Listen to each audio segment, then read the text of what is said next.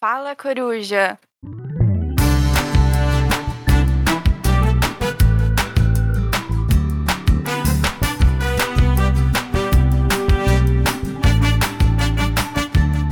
Olá, olá, querido ouvinte! Seja bem-vindo ao Fala Coruja, o podcast do PET SI, produzido pelos alunos de Sistemas da Informação da Universidade de São Paulo. Publicamos aqui dois episódios por mês falando sobre assuntos relacionados com tecnologia, programação, ciências de dados e afins. Se você ouvinte chegou aqui pela primeira vez, segue a gente no seu agregador de podcast favorito. Lá no Spotify agora tem um sininho de notificação que você pode clicar e aí sempre quando a gente publicar um episódio novo você recebe recebe aí uma notificação no seu telefone. Siga-nos também no Instagram, dê uma olhada lá e você também tá ali um pouco mais próximo da gente, né, querido ouvinte? Então segue a gente lá, por favor. E aí você fica ligado nos próximos programas que virão e também dá uma olhada lá na lista de episódios já postados porque temos aí muitos episódios sobre outros temas super interessantes que talvez você vai ter interesse. Faltou me apresentar, meu nome é Felipe Vasconcelos, sou aluno da USP, jornalista e membro fixo aqui do Fala Coruja. E minha curiosidade é que eu não sei de nada sobre o tema de hoje, porém meus colegas aqui vão explicar para mim e para vocês também. Eu tenho aqui também Arana. Tudo bom, Arana? Opa, tudo bom, Felipe?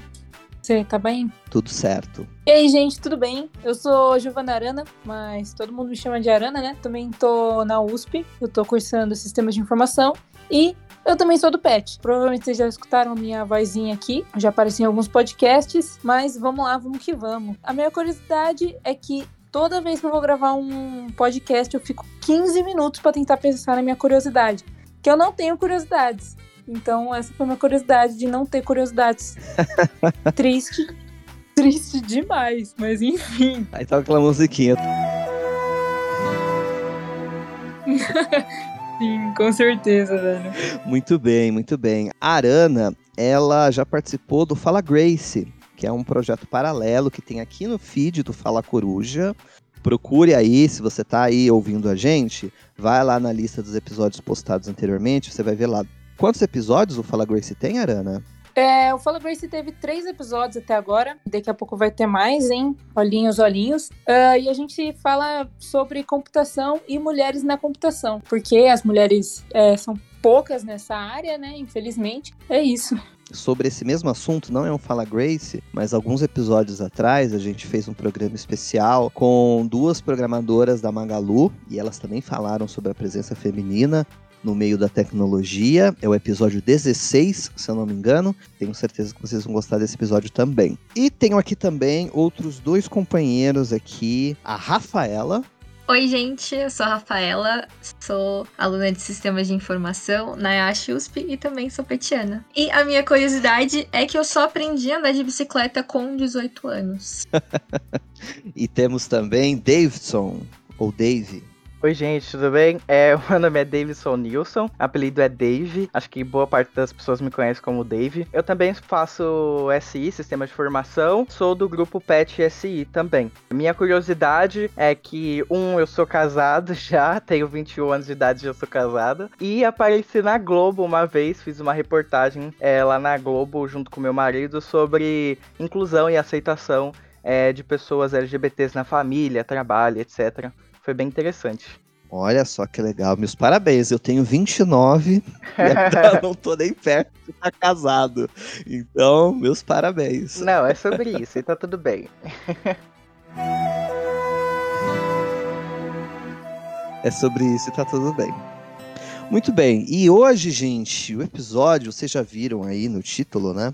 Mas hoje o nosso tema será. Tecnologias assistivas. A tecnologia a favor da acessibilidade e inclusão. Olha só que legal, gente.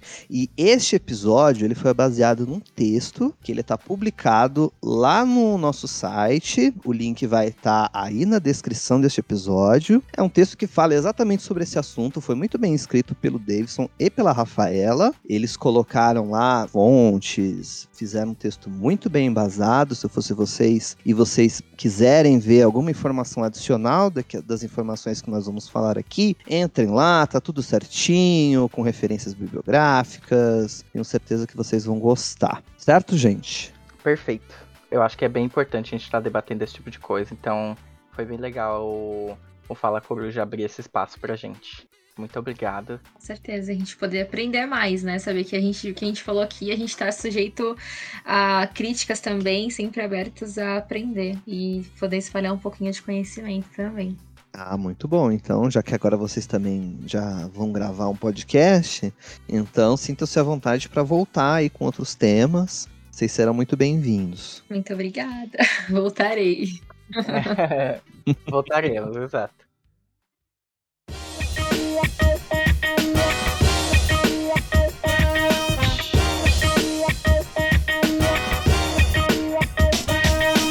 Olá, olá, querido ouvinte. Mais um recadinho rápido antes da gente começar o programa de hoje. Já tem algum tempo que nós temos dois episódios mensalmente aqui no Fala Coruja. O segundo episódio cairia bem no dia 25, no dia do Natal. Então, nós conversamos aqui entre a nossa equipe e resolvemos que não seria legal postar um episódio bem nessa data de Natal, que tá todo mundo ali preocupado com a ceia, ficar com a família. Então, nós decidimos que esse mês, excepcionalmente, teremos apenas apenas um episódio. Em janeiro, voltamos aí com a programação normal, dois episódios mensais com força total. E para finalizar aqui nossos recadinhos, temos mais um comunicado muito importante: é que se você é aluno da IASH USP de Sistemas da Informação, acabamos de abrir o processo seletivo para o PET SI 2022. As inscrições ficarão abertas até o dia 7 de janeiro de 2022. É isso, querido ouvinte. Fique agora com o programa. Feliz Natal para todos vocês. Feliz Ano Novo e feliz 2022. Tchau, tchau.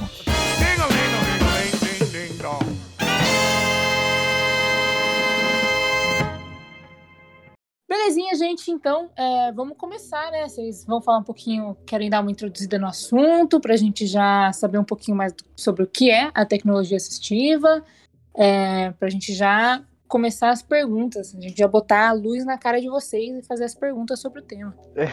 Também tô na dúvida aí, o que, que é isso? Perfeito. Eu vou começar falando um pouquinho então sobre as dificuldades que as pessoas com deficiência enfrentam, problemas relacionados a preconceito, etc. No Brasil, a população que declarou ter algum tipo de dificuldade para enxergar, ouvir, caminhar, etc., foi de 24%, o que representa 46 milhões de pessoas. É muita gente. E se a gente for considerar só as pessoas que têm é, dificuldades consideradas grandes, graves, né? Ou algum tipo de dificuldade intelectual, mental, esse número representa cerca de 6,7% da população, o que significa 12 milhões de brasileiros. E aí essas pessoas enfrentam sérios problemas na nossa sociedade porque elas não são minorias em quantidade, o número de pessoas que têm deficiência no Brasil é muito grande, mas elas são minorias numa relação social, porque a nossa sociedade coloca essas pessoas como inferiores. E aí isso é um problema relacionado ao capacitismo. A gente pode dizer que a sociedade brasileira, ela ainda enfrenta um sério problema, como o David disse, de capacitismo. E o que seria o capacitismo? Essa dificuldade de entender a importância da inclusão de pessoas com deficiência e que, infelizmente, elas são vistas como um problema ou um fardo. E ser vistas dessa maneira impacta no desenvolvimento das tecnologias assistivas e de políticas públicas que vão auxiliar e ajudar esse público. E uma parte disso tem a ver muito com o que o olhar da sociedade tem com essas pessoas, né? Elas são vistas também como pessoas incompletas, né? Que é um desentendimento de que a pessoa com deficiência ela não é um ser completo. A gente pode dar um exemplo como se os seres humanos eles tivessem uma cauda, assim como os animais. Se aqueles que não nascessem com elas, eles seriam vistos como pessoas com deficiência. E também toda a nossa sociedade teria sido moldada para pessoas com cauda. Então, a sociedade ela não está preparada, ela não entende as condições. E são essas discussões e essas problemáticas em que a gente pode fundamentar a importância de auxiliar e incluir esses indivíduos na nossa sociedade. Porque o mundo em que a gente vive e que a gente está montando, ele não está preparado para dar a mesma qualidade de vida que todos os outros. E isso é um problema da nossa sociedade e não da pessoa com deficiência. É realmente, é, isso é um, é um assunto bem, bem importante, né? Que a galera. Agora a galera tá falando um pouquinho mais, né?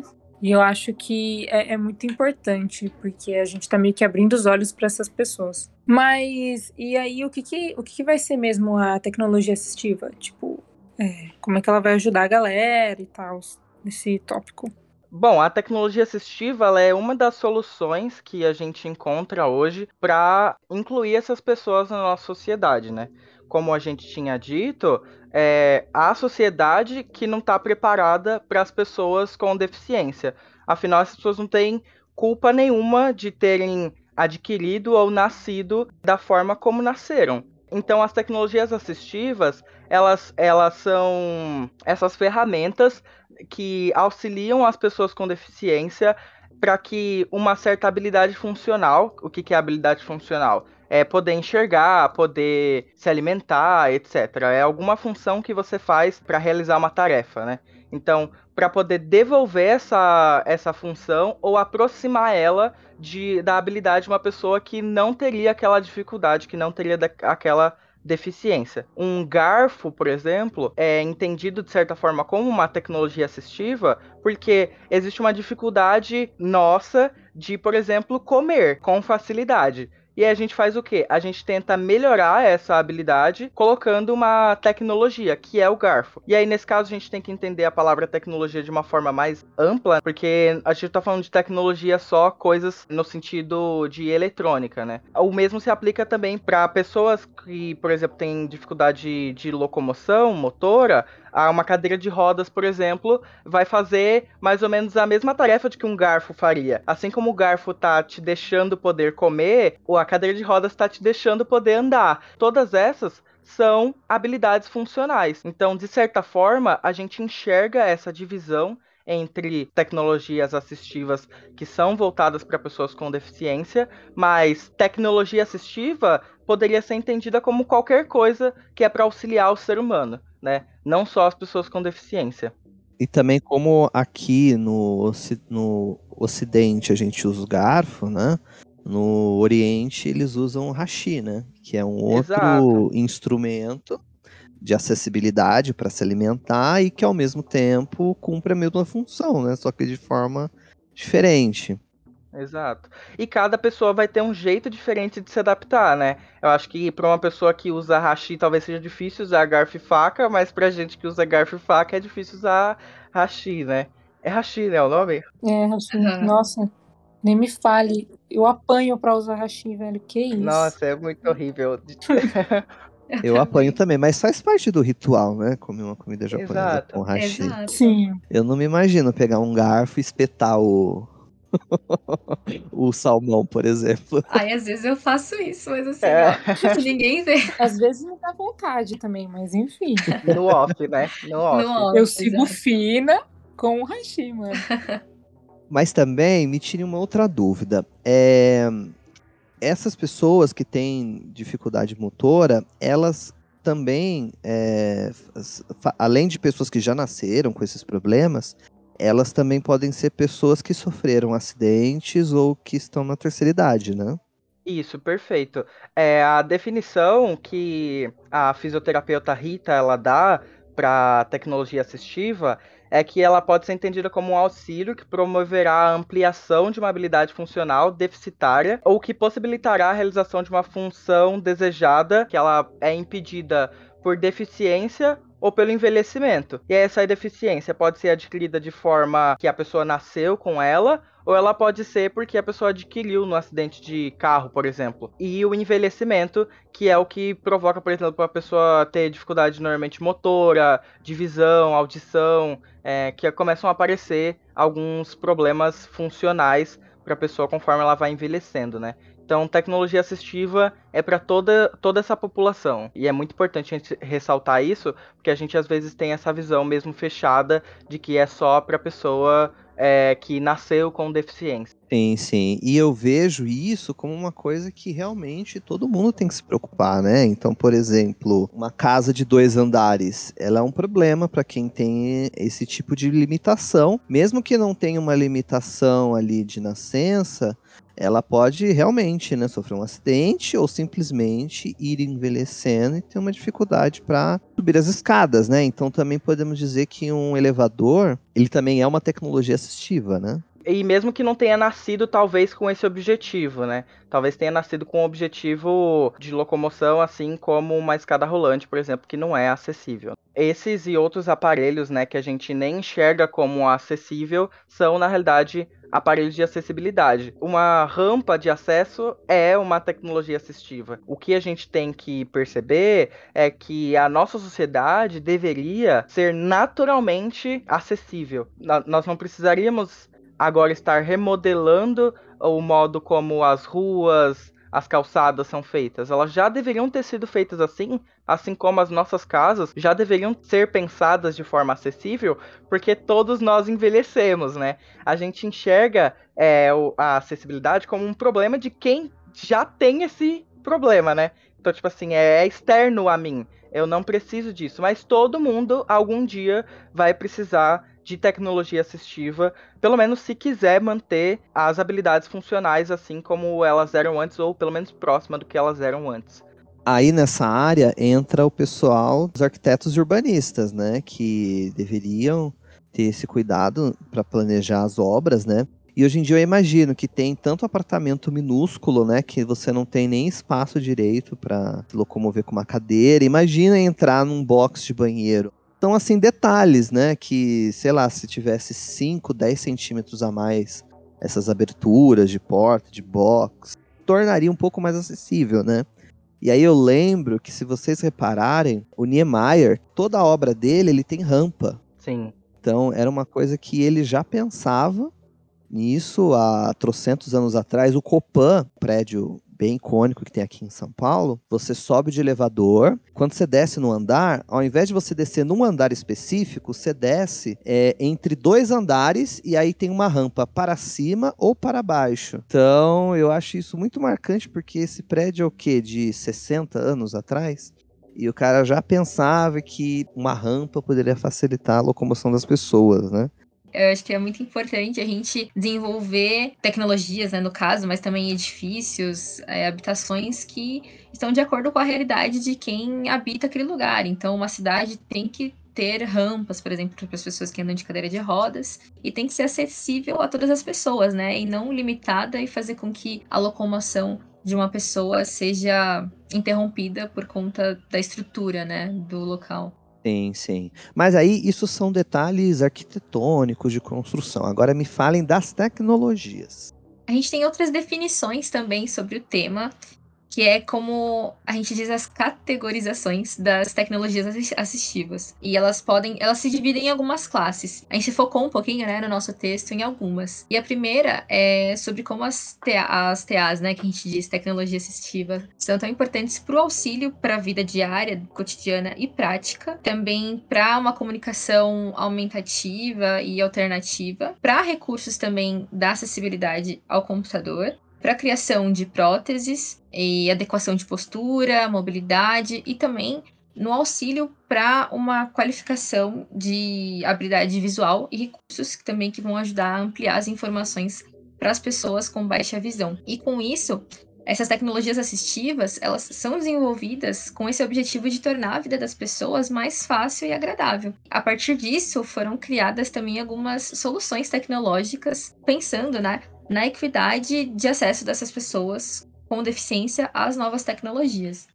É, um, um, exemplo muito assim clássico assim sobre esse tipo de tecnologia que a gente conhece são os leitores de tela, né? Acho que todo mundo já deve ter testado alguma vez no celular, né? Ter colocado é, aquele negócio de falar o que tá o conteúdo na tela, que é usado para pessoas com deficiência. Esse recurso de leitor de tela ele já existe há um bom tempo, né? Ele não é novo. Mas é importante falar sobre ele porque ele é um recurso que une aquilo que é simples, porque a gente já tinha há um bom tempo também sintetizadores de voz que são capazes de dizer aquilo que a gente quer. Uma solução que, com um pensamento simples, um olhar ali dedicado para as pessoas que têm deficiência visual, um simples ato consegue fazer com que essas pessoas consigam viver no ambiente virtual. Antes de se ter esse tipo de coisa, uma pessoa que não tem visão, ela não poderia saber o que está na tela do computador, né? Não teria como, ela precisaria ter, ter sempre alguém do lado dela para estar tá auxiliando ela. Então isso não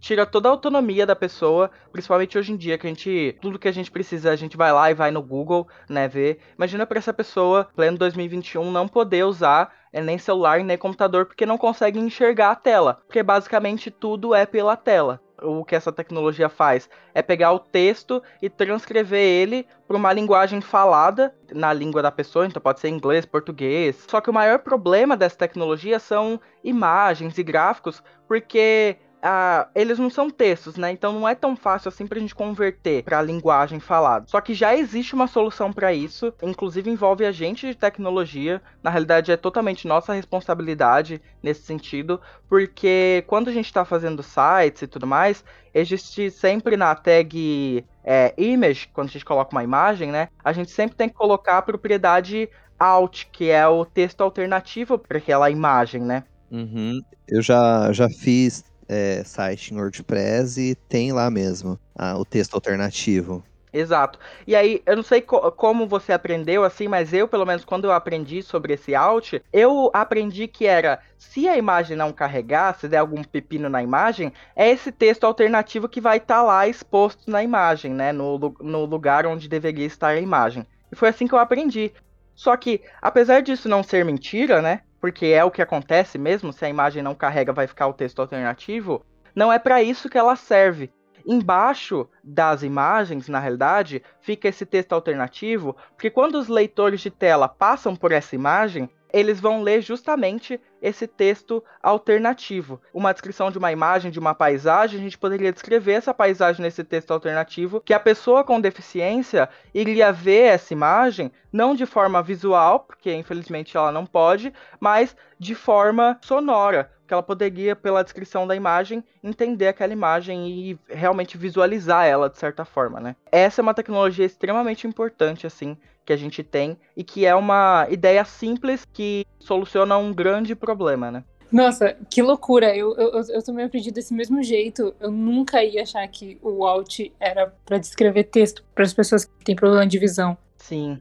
Eu aprendi que o Alt ele era só mais um requisito de SEO para você ter um texto bem ranqueado, né? Sim. Aí depois realmente eu fui entender para que que servia.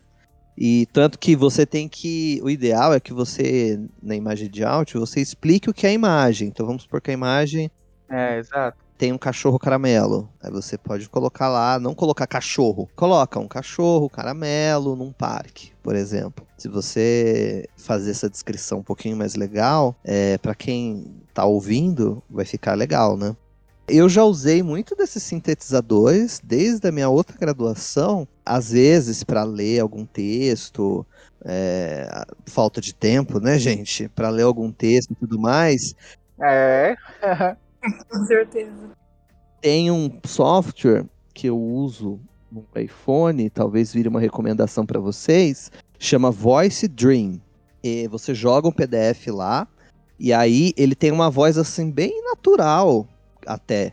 E você pode escolher a velocidade que ela lê e tudo mais, e aí você pode, é, de repente, estar tá num transporte público, você não consegue muito né, se concentrar ali para ler e tudo mais, você pode ir ouvindo, prestando atenção, e a mesma coisa você tá ouvindo um audiobook, né? Que também é, uma, é um recurso bem legal para quem tem essa questão de acessibilidade e também para quem, né, tem muitas pessoas que estão preferindo aí audiobooks, né? Tem até plataforma hoje em dia que eles vão lá fazer uma leitura dramatizada de um, de um livro de ficção e tudo mais. Então, sim. É, eu vejo que isso só tem a agregar, né? Quem quer ler e quem quer ouvir tem aí as duas opções e para quem tem essa limitação de acessibilidade facilita ainda mais, né? Ah, exatamente. É, e é uma coisa engraçada, assim, né? Se a gente tivesse, por exemplo, talvez, assim, historicamente, se a gente tivesse inventado a gravação de áudio muito antes de ter inventado a escrita, por exemplo, talvez a escrita nem existiria, né? A gente pode pensar por essa forma também, né? Porque é, são coisas interessantes para a gente pensar o, o, modo como o que a gente vê como natural é, na realidade, algo artificial. Tudo que a gente, que é racional, racionalizou como ser humano, que a gente criou, na, é, todas essas coisas, na realidade, poderiam não existir, porque foi por uma coisa ironia às vezes do destino que existiu, sabe? É importante a gente pensar que, tá, tudo bem, a gente tem o privilégio de enxergar e pelo privilégio de enxergar, a gente consegue ler.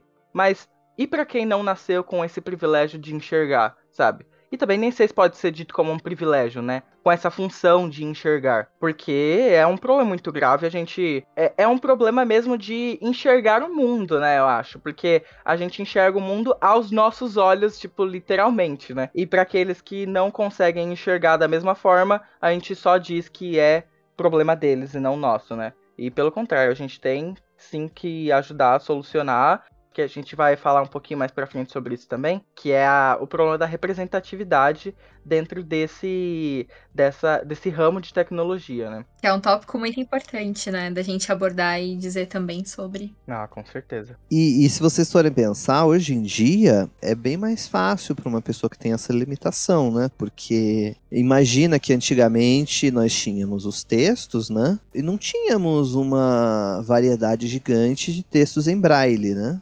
Além de não ter uma grande variedade de textos, né? Imagine é, a pessoa ainda ter uma dificuldade adicional de escrever em braille e de repente pedir para uma outra pessoa passar para uma, uma, linguagem escrita. Então, se alguém que, que tem essa limitação quisesse levar uma carreira literária, por exemplo, teria bem mais dificuldade antigamente do que hoje em dia, né? Acho que o foco é desenvolver, principalmente nós, a tecnologia, mais aplicativos, como que a gente vai falar mais agora, para tornar mais acessível as tarefas diárias, né, para todo mundo. E um deles é um aplicativo que é chamado Hand Talk, que foi produzido, criado, né, aqui no Brasil e ele é um aplicativo que de comunicação alternativa. E ele tem como objetivo também realizar a tradução de texto e voz para Libras, que é a língua brasileira de sinais, é, de maneira tudo online, né? Ele, além de ter esse aplicativo para realizar essa tradução, ele também tem extensão em sites, então a gente pode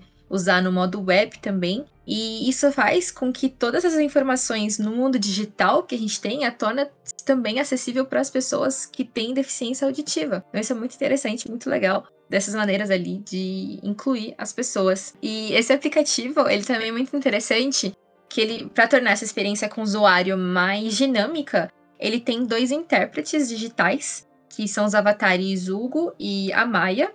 E se você precisar na internet, tem a, a figurinha deles, são muito fofos também. Eles podem ser ajustados de acordo com o usuário, eles que vão desenvolver os sinais para facilitar né, essa comunicação com uh, os, os, os usuários. E esse aplicativo, ele também, para quem não entende como ele funciona, ele tem um, só uma seção voltada para vídeos que são educativos e também uma área de dicionário, para caso a pessoa não entenda, ter todas as instruções ali para que ela possa se guiar ali na hora de utilizar o aplicativo. Tem aquele outro também, bem legal, é, Rafa, que é o Be My Eyes, né? Exato. Esse é um aplicativo que ele vai conectar as pessoas que a gente chama voluntários videntes. Videntes são as pessoas que enxergam. E ele conecta essas pessoas com as pessoas com deficiência visual. E elas que necessitam né, de auxílio para executar uma tarefa cotidiana como, por exemplo, escolher a cor de uma camiseta que vai usar no dia ou que vai comprar no shopping, numa loja, descobrir a marca de um produto que vai comprar, a validade de um produto no mercado, né? Coisas super importantes. Que esse aplicativo Be My Eyes, ele ajuda muito e torna essas atividades do dia a dia mais acessíveis para as pessoas. Esse aplicativo também, a gente pode dizer que ele está numa categoria de auxílio para a vida diária e também da prática, ele ajuda uh, as pessoas uh, com soluções para as dificuldades que elas vivem por não conseguirem enxergar, né? Tem a deficiência visual e que muitas vezes para nós videntes, né, que a gente diz, é, são simples, para eles com essa ajuda e com esse aplicativo Be My Eyes, torna que a gente pode ajudar essas pessoas. Então é uma, é uma atitude muito legal e muito sensível da gente relacionar. É o Be My Eyes. Nossa, uma vez eu já baixei esse aplicativo para testar como vidente, né? É, e é super legal mesmo. As pessoas elas mandam, é, mandam foto, tipo, falando, nossa, queria tomar leite, mas será que venceu? E aí você vê a data de validade do leite para eles, é super legal, você se sente bem útil, assim. Olha que legal! Mano, sim. É muito bom poder ajudar o outro, né? Quando a gente pode. E é de uma maneira tão fácil, né? É uma coisa que fica na palma da sua mão. Exato, porque pra gente não vai consumir nem, sei lá, 10 segundos, assim, responder a data de validade que tá na caixinha do leite, sabe? Mas pra pessoa isso, tipo, é o inferno, assim, né? Tipo, mano, por que que não colocaram a data de validade em braille, né? Sim. Uhum. É isso, a gente pode fazer, que nem o David disse, tão rápido e fácil com o nosso celular, que tá na nossa mão praticamente 24 horas por dia. É um órgão estéreo nosso, que eu costumo dizer. Então, se a gente pode ajudar tão rápido e fácil com atividades tão importantes, a gente deve fazer isso com frequência. Então eu indico bastante a vocês instalarem esses aplicativos. Vamos deixar o link dele aí na descrição para quem quiser baixar e poder ajudar também, né? Perfeito, perfeito. Com certeza.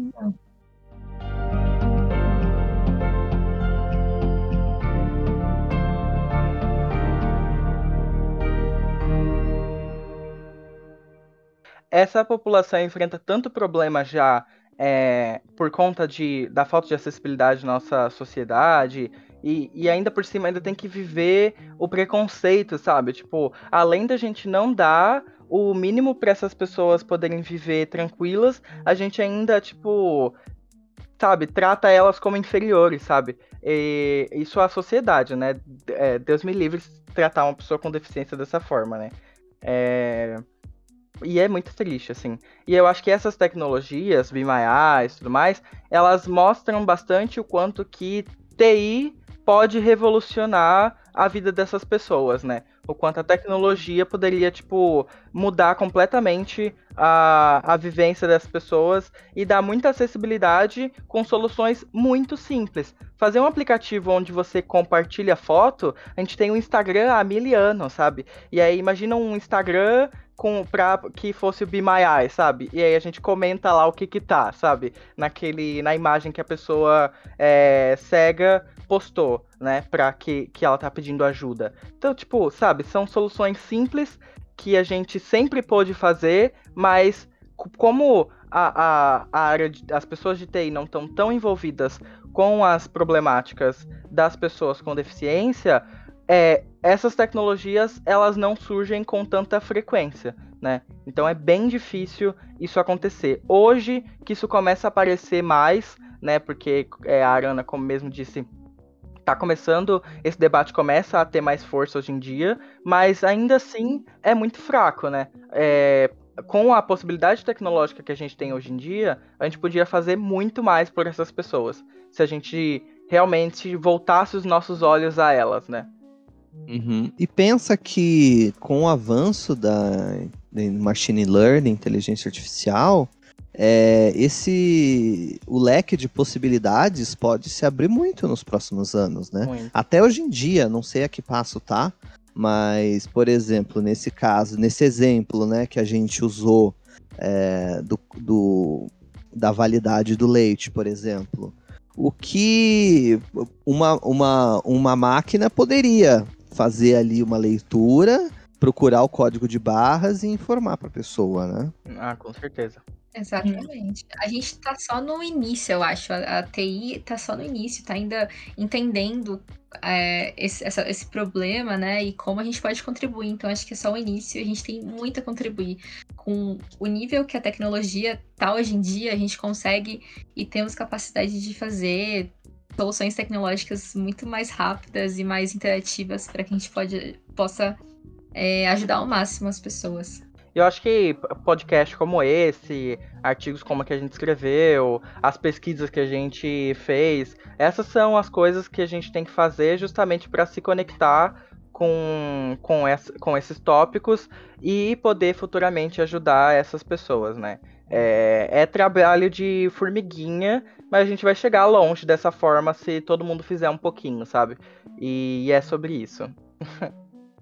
Exatamente. E tem outra solução muito legal, que é a bengala eletrônica. Não sei se alguém já ouviu falar, essa é mais comentada. Que elas também foram criadas para ajudar as pessoas com dificuldades motoras a se movimentar com mais facilidade e também mais segurança nos ambientes, por exemplo, a cidade de São Paulo é uma cidade cheia de nuances no chão, né? De buracos quando a gente está andando, pode cair, buracos no meio da calçada, no meio do asfalto. E as pessoas que têm essa dificuldade motora, isso torna mil vezes mais difícil elas conseguirem se locomover nas cidades. Então, com essa bengala eletrônica, por exemplo, elas podem ajudar e facilitar todo esse processo. É, e tem vários tipos, esse é o mais legal, não tem só um tipo. Então tem é, várias universidades, vários alunos ali de, da pós-graduação trabalhando no desenvolvimento de bengalas eletrônicas. E uma que a gente encontrou é uma que ela tem dois sensores e que avisam quando tem um obstáculo a um metro de distância. Então ela consegue avisar ao usuário e a uma distância suficiente para que ela possa desviar e saber o que fazer antes de poder acontecer algum acidente, né? E essa bengala, no caso, ela tem também um microcontrolador, né? Falando mais da parte técnica, assim. Ela tem um microcontrolador que ela vai conseguir processar dados tanto sonares e ela consegue acionar os motores. Então ela age para que nada de ruim aconteça e ela aciona o usuário e vai facilitar todo esse processo de, de movimentação nos centros urbanos, principalmente, que é onde a gente tem mais dificuldade. Esse desenvolvimento é brasileiro? Então, esse é a Universidade Brasileira. Olha que legal. Sim. É, tem, tem vários, assim. É, o, acho que as universidades brasileiras se preocupam bastante com, com isso, é bem legal mesmo se a gente for tecnologia assistiva, só veio, só foi importado para o Brasil em 2007. Então, tipo assim, se a gente for ver historicamente, isso é ontem, sabe? Só que não dá mais para deixar é, desligado. A gente tem que é, prestar mais atenção mesmo. Não tem que fazer. E se. Porque a culpa é nossa, sabe? Não tem como a gente tirar a culpa. Ah, mas eu não fiz nada. Exatamente. Você não fez nada. Exatamente. E fazendo nada, a gente exclui mais eles da vida em sociedade, né? Isso tá totalmente errado. A gente tem que agir, faz... criar coisas para que a gente possa ajudar. Outra solução de tecnologia assistiva que a gente vê com muita frequência, os membros robóticos, né? A gente trouxe no nosso artigo a perna robótica, mas na realidade são vários tipos, né? É, membros robóticos que existem, é, principalmente mão e pé, né? É, mão, pé, perna completo. Normalmente esse tipo de coisa acontece, né?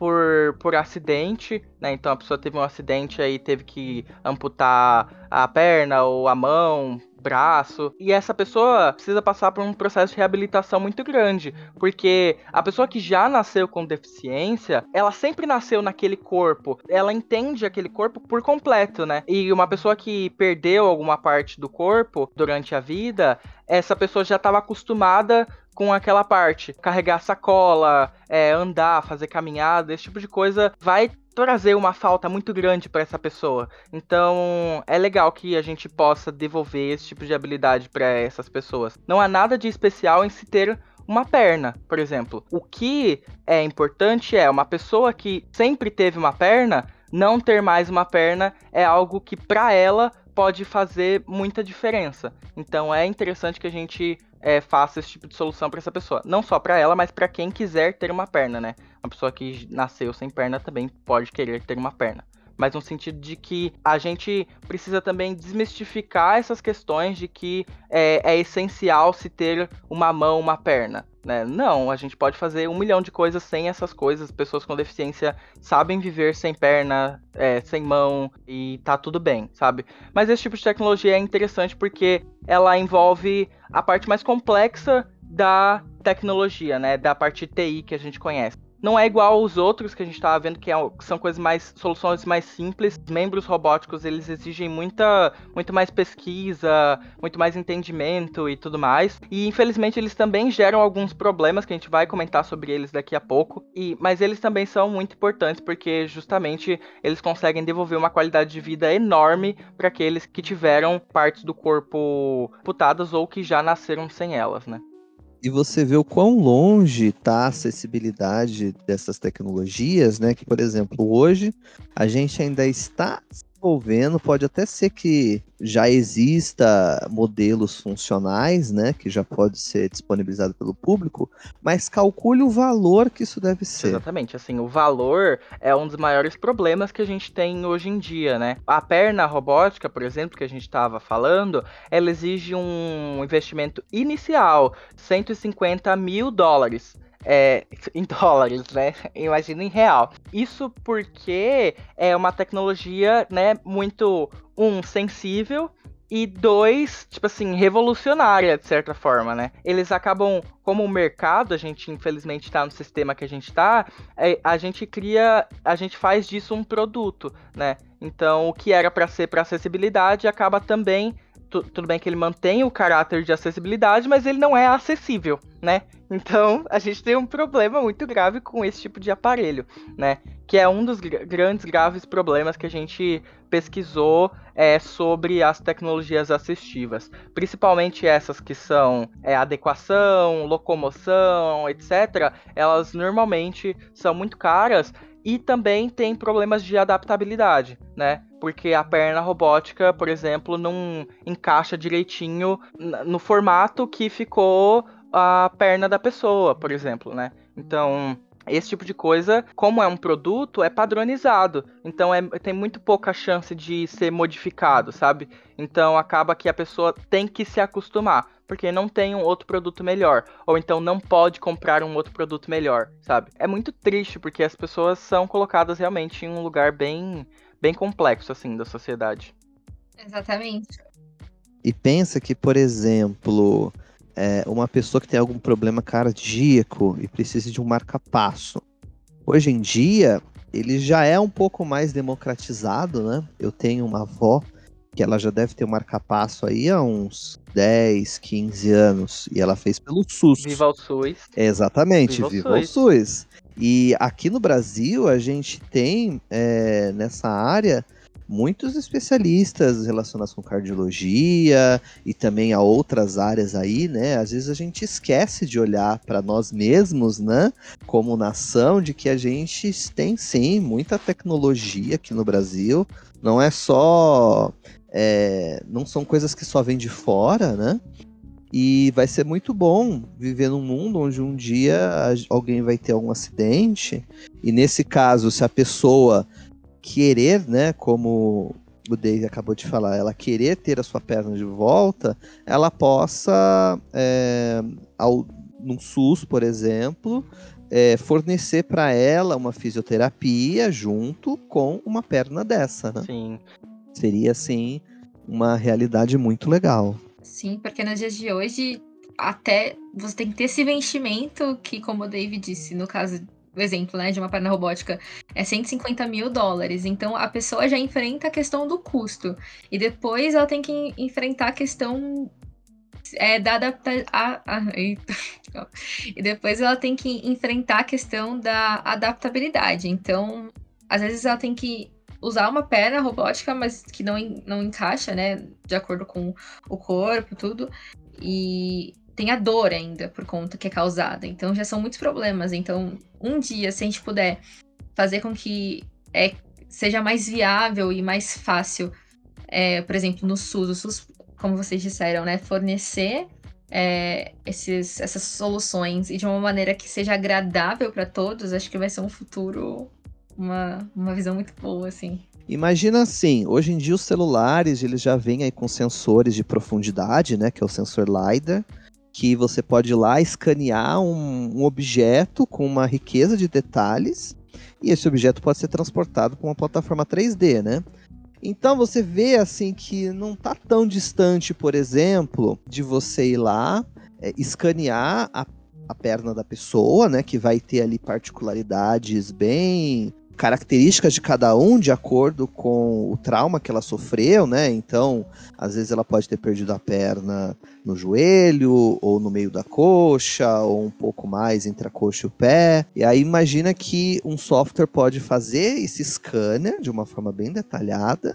E aí, aonde a pessoa encaixa, encaixa na prótese, poderia ser impresso numa impressora 3D, por exemplo. E aí acopla na perna e funcionaria, né? Então a gente vê que não é uma coisa assim tão inalcançável. A gente já faz coisas parecidas, né? Hoje em dia, em outras aplicações. Exato. Inclusive, eu já vi alguns, alguns projetos, algumas iniciativas da galera fazendo isso mesmo. É, só que não no celular, é claro, mas montando a prótese no computador e fazendo impressão 3D. Pra, eu vi isso para prótese de mão, só que é lógico que não vai ser uma coisa meio realista, assim, né? Que não chegava muito perto da fisiologia de um braço normal. É, mas, pô, já era uma ajuda. A pessoa conseguia até movimentar, chegar a movimentar os dedos da mão, da prótese. E tudo isso com uma impressora 3D.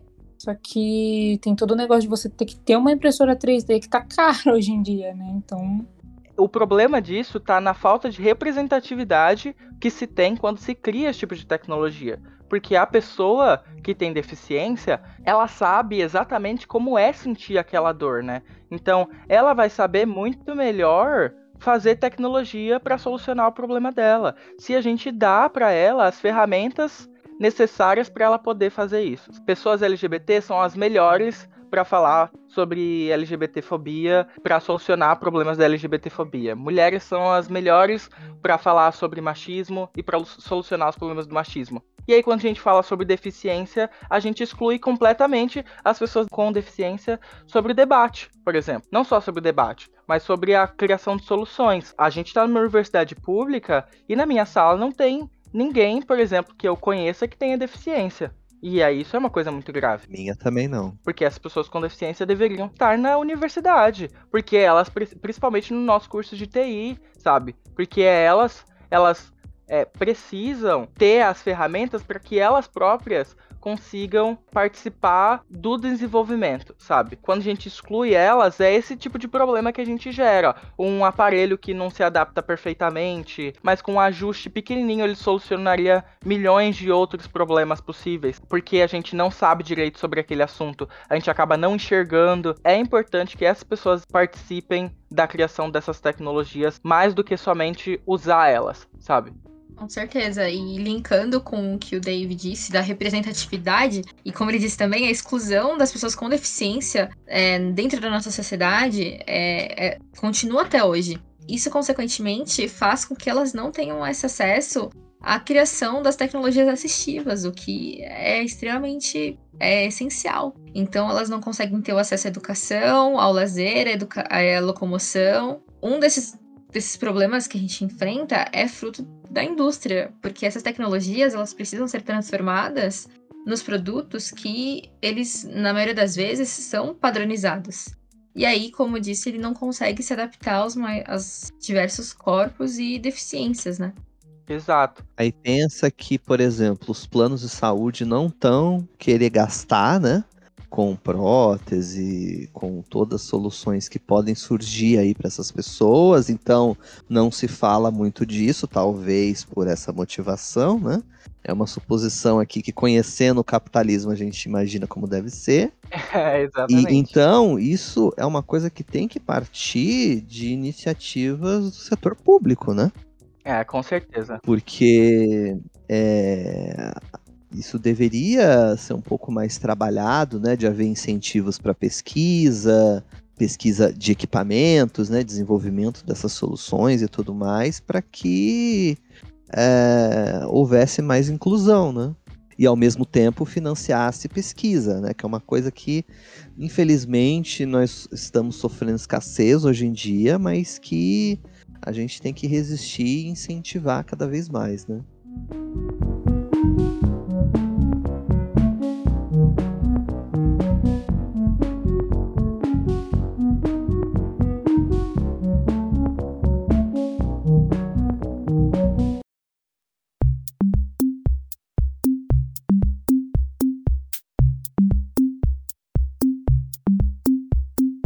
A Lígia, que é uma fisioterapeuta também, ela publicou um artigo em 2017 que enfatiza os principais problemas, né, que a gente enfrenta com as tecnologias assistivas hoje em dia.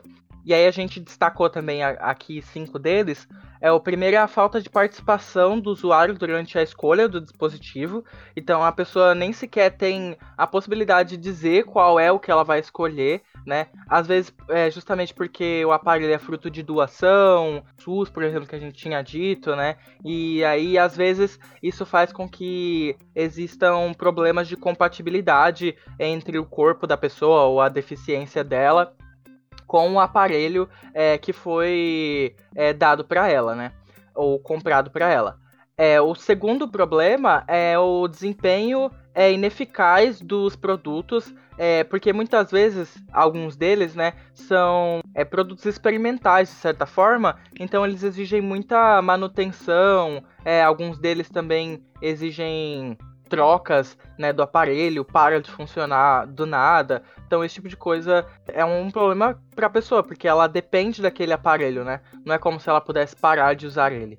É, mudanças das necessidades do usuário também é um problema grave, porque quando a deficiência evolui, por exemplo, a pessoa, por exemplo, cresce porque, sei lá, era uma criança, ela foi crescendo, né, e tudo mais, é necessário trocar esse aparelho. E como muitas vezes os aparelhos são caros e tudo mais, é, não existe essa possibilidade. É por isso que a gente vê tantas pessoas, por exemplo, com cadeiras de rodas, é que estão, tipo, às vezes até caindo aos pedaços, porque às vezes até foram compradas já caindo aos pedaços, né? É, às vezes porque comprou em ferro velho, o que acontece muito com as pessoas que não estão que estão não só com a fragilidade social de ser uma pessoa com deficiência, mas também a fragilidade social de ser pobre, né? Então essas duas coisas acabam complicando ainda mais a situação para quem é deficiente e pobre a falta de treinamento do usuário para usar o produto, porque muitos deles são complexos, são de tecnologia e tudo mais, então precisa de treinamento, né?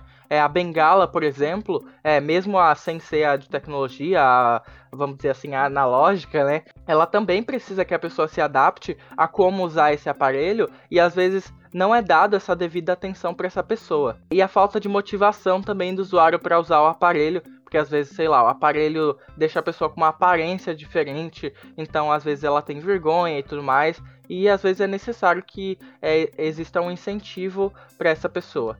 O grande problema é que cerca de 30% dos aparelhos adquiridos são deixados de lado entre os primeiros é, o primeiro ano e o quinto ano de uso do aparelho, que é o que eram para ser um aparelho para a vida toda, a gente a, a, pessoa com deficiência acaba usando ela por cinco anos no máximo e acaba deixando de lado. Então, está mostrando que esses aparelhos não estão se adaptando bem a essas pessoas, né? Não é exatamente essa a necessidade que elas estão tendo. Então, qual é essa necessidade? A gente precisa resolver isso. Muito provavelmente esse problema é dado pela falta de representatividade que essas pessoas têm dentro das tecnologias assistivas, mas do debate também de pessoas com deficiência, né? Que não só é silenciado, mas também é negado às próprias pessoas com deficiência.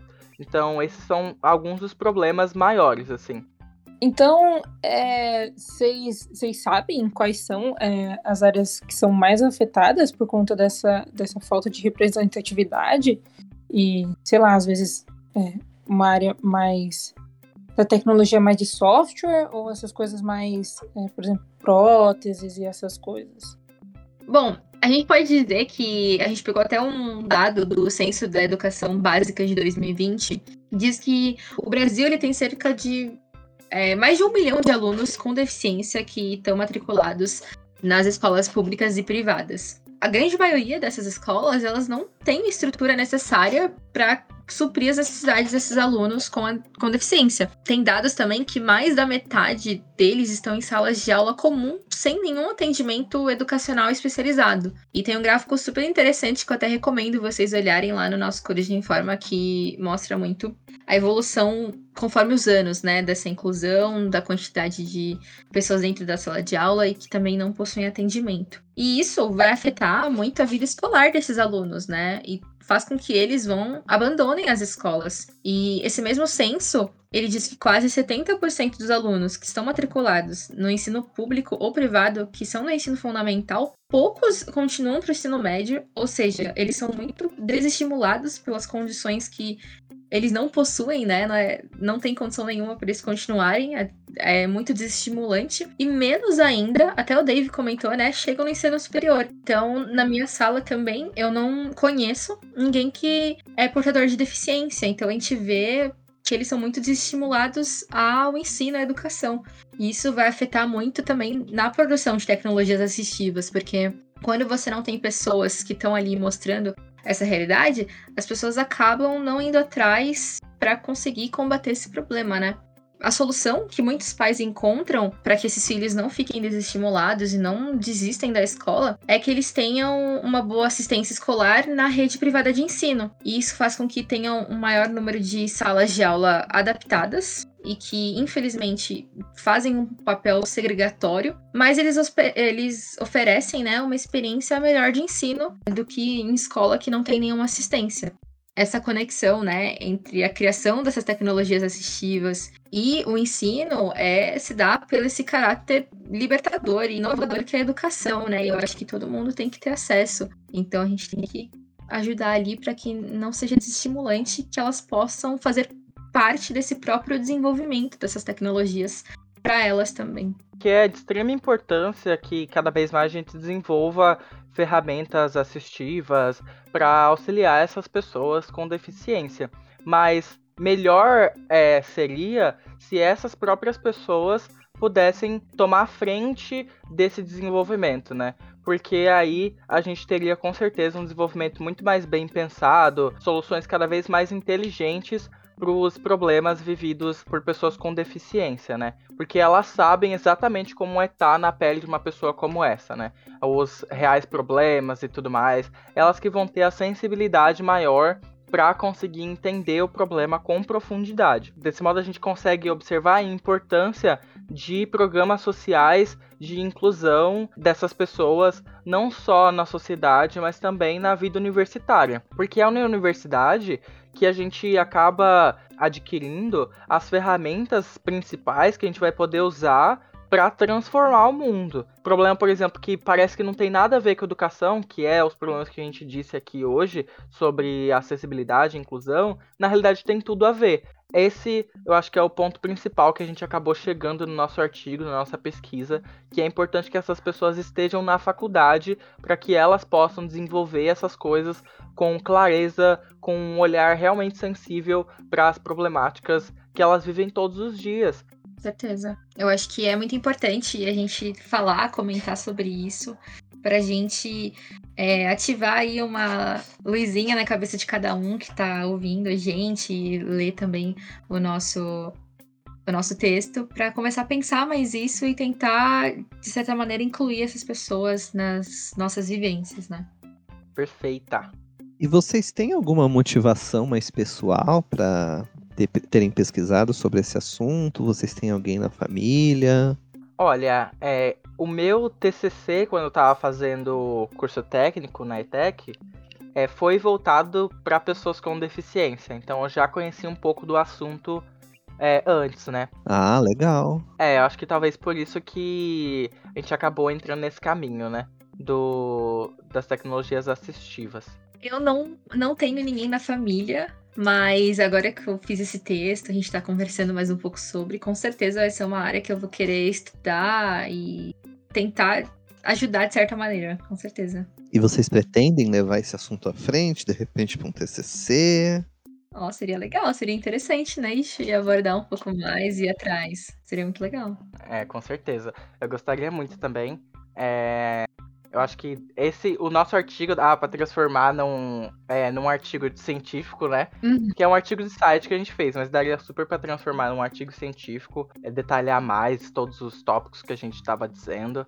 Eu acho que adoraria, assim, poder continuar com o assunto. Porque é um assunto, assim, muito legal, assim, de certa forma. Porque você realmente se sensibiliza, assim, pela, pela pauta, assim. Né? Você fica pessoalmente atingido pelo, pelos problemas que as pessoas vivem, porque você pensa, eu pelo menos, né, como pessoa da população LGBT, pessoa da população preta, eu fico é, pensando nas exclusões que eu sofro na sociedade e isso já me dói muito. Eu imagino que provavelmente para uma pessoa com deficiência é ainda mais grave essas exclusões, né? É, hoje em dia a gente tem várias pautas de aceitação é, LGBT, é, várias pautas é, para pessoas pretas, tem poucas pautas, infelizmente, para pessoas com deficiência hoje em dia, né? Esse assunto não é muito debatido e eu acho que isso me faz querer falar cada vez mais sobre ele.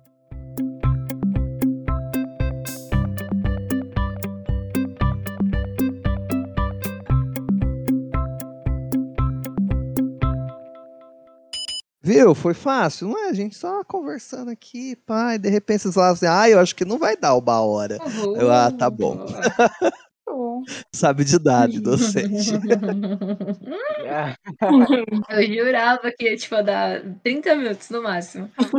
não, nada disso, pá. A gente vai falando aqui, o papo vai rendendo. Se deixar, vai duas horas e tudo mais. Nossa, é exato. Eu também tava esperando, assim. Beleza, qualquer coisa avisa. Desculpa a interrupção. Não. Não, de boas. não, não desculpa, não. não. Desculpa, não. É. Nossa, que isso, mano. Vai ter briga de faca aqui, velho. Alana, você quer começar puxando? Arana, desculpa, Alana não, Arana. ah, não! Não é a Alana Del Rey, é a Arana. Nossa, mano. A Lana deu lindo. Ah, velho. Nossa, quebrei.